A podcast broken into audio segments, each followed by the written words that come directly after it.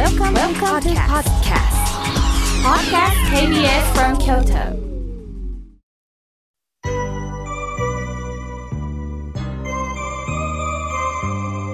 この時間は2週おきにゲストをお迎えし、そしてえ今週、来週とはリスナーの皆さんからいただいたお便りメッセージを紹介させていただきます。まずはじめに、ラジオネーム、ジョージさんからいただきました。え前のお話、とっても感銘を受けましたよ。40代になって思いもしなかった工場長に昇進するという経験。でも30年ぶりに実家に帰ってみると、お母さんは亡くなっていた。でもその男性は50歳になってから妙慶さんに自分の気持ちを伝えた。私が最も心を動かされたのは、その彼の約10年間という時期です。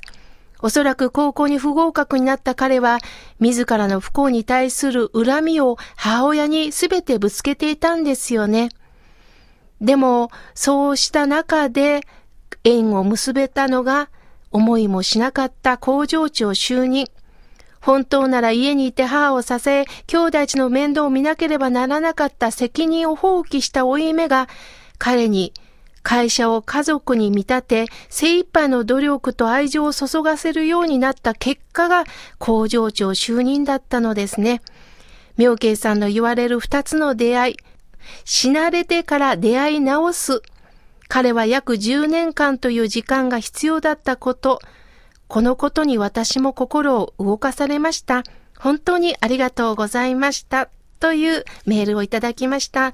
えー、ジョージさん、じっくりと番組を聞いてくださってるんですね。とっても私もジョージさんのメールで心が、え、ドキッと、またずしっとあったかくなりました。ありがとうございます。続いての方です。えー、匿名ですね。妙慶さん、おはようございます。この番組を作っていただいた方、すべてにお礼申し上げます。とのことです。わあ、ありがとうございます。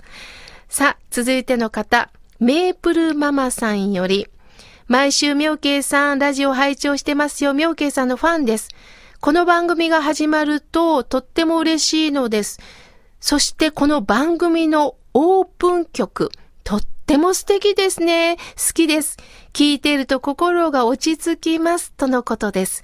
ああ、そうですか。私もね、初めてスタッフの方からこの曲を流しますよと聞いたときに、何とも言えないこのマンドリンの演奏が響いたんです。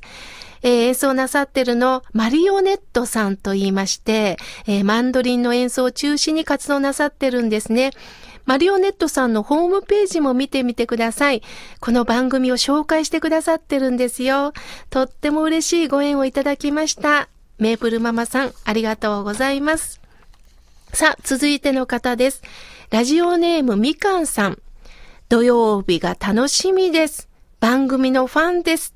と、え2行心を込めて送ってくださいました。ありがとうございます。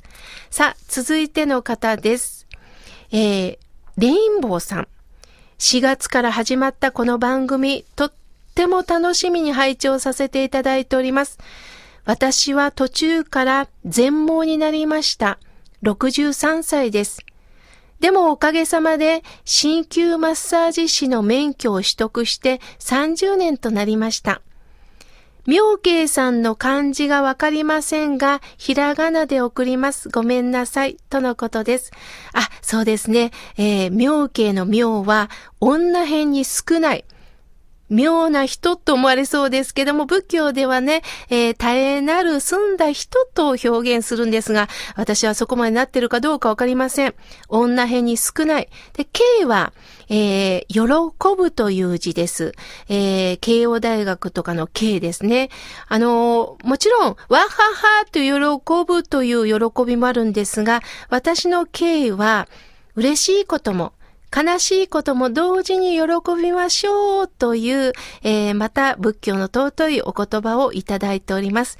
どうか、レインボーさん、妙慶よろしくお願いいたします。いつか新旧ね、あの、お手当受けてみたいです。さあ、続いての方です。えー、ラジオネーム、赤原さんよりいただきました。悩んでる時元気が出ました。感謝です。とのことです。ありがとうございます。さあ、続いての方は、ただの親父です。さんからいただきました。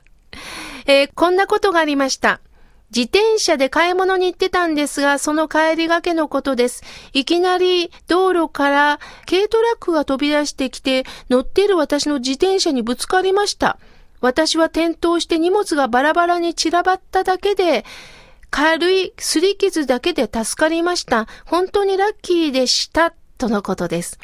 ああ、ただの親父さん。そうですね。普通だったら腹が立つとか、なんでこんなとこ車出るんやって怒ったりするんですが、ああ、私の命がありますということを明るくお伝えくださいました。こういう表現してみたいですね。ありがとうございます。さあ、え続いての方です。えーラジオネームが書かれてないんですけれども、えー大阪の方から、えー松原市の方からいただきました。えーゴールデンウィークは87歳になるお母さんと定年退職直前にて三大現代病を全部やらかしてしまいました。だけども、私は一生懸命今田植えをしております。それがすごくほっとする時間なんですよ、とのことです。そうですね。辛い辛い、また体調が悪い時っていうのは何もする気が起きませんが、でもこうして、えー自然なものに触れ合うことによって、なんかエネルギーをいただくっていうことってありますよね。人間ってたった一人では生きていけません。この地球上にはあらゆる植物、動物がいます。肌と肌のぬくもりを感じながら生きることによって、お互い共存し合い、エネルギーもいただけるんですね。ありがとうございます。続いての方、えー福岡県の太宰府市の方からいただきました。みおけいさん、ラジコで聞いておりますよ。私はゴールデンウィークは、えーいろんなところを遊びに行こうと思っております。本当はジェットコースターに乗りたいんですが、えーやはり高いとこがちょっと怖くってなかなか乗れません。とのことです。ああ、そうですね。私もね、えー学生時代だったでしょうかね。ジェットコースターはよく乗りました。まあ確かに高いっていうところはね、緊張しますけれども、やっぱり一つのストレス発散なのかもしれませんね。でも苦手なところを無理していく必要はないと思います。自分で居心地がいいなというものをね、なんか、あの、体感していただけたらなと思います。さあ、続いての方です。伏見の桜子さんよりいただきました。達筆な字でファックスをいただきました。ありがとうございます。河村明慶さん、心が笑顔になるラジオ。心に響く話題。本当にありがとうございます。えー前、京都製作所さんのお話を聞いてて思い出しました。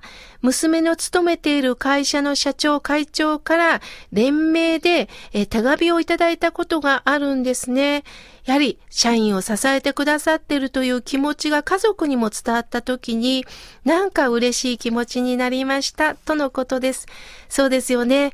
え京都製作所さんも、そしてこの番組を応援してくださっている井村屋さんも、やはり社員が宝だとおっしゃいます。人を大切にする人って、やはり何か違うんだなと思います。さあ、続いての方です。えー東京より、すずどん様よりいただきました。レールお嬢様、お元気ですか？とのことです。あ、レールお嬢様、いい表現ですね。まあ私は、あのーまあ、鉄子です。まあ、鉄道が大好きでね、えー京都の鉄道博物館行きましたか？との、あの、メールをいただきました。もちろん行きましたよ。私はね、オープンもう初日に行きました。まあ、見応えありましたね。なんか、レールに乗っかるってるって、こう、不思議な安堵感があります。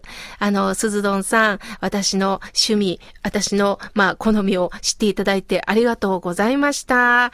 まだまだたくさんのお手紙ファックスは、えーぜひ、来週紹介させていただこうと思います。本当にありがとうございました。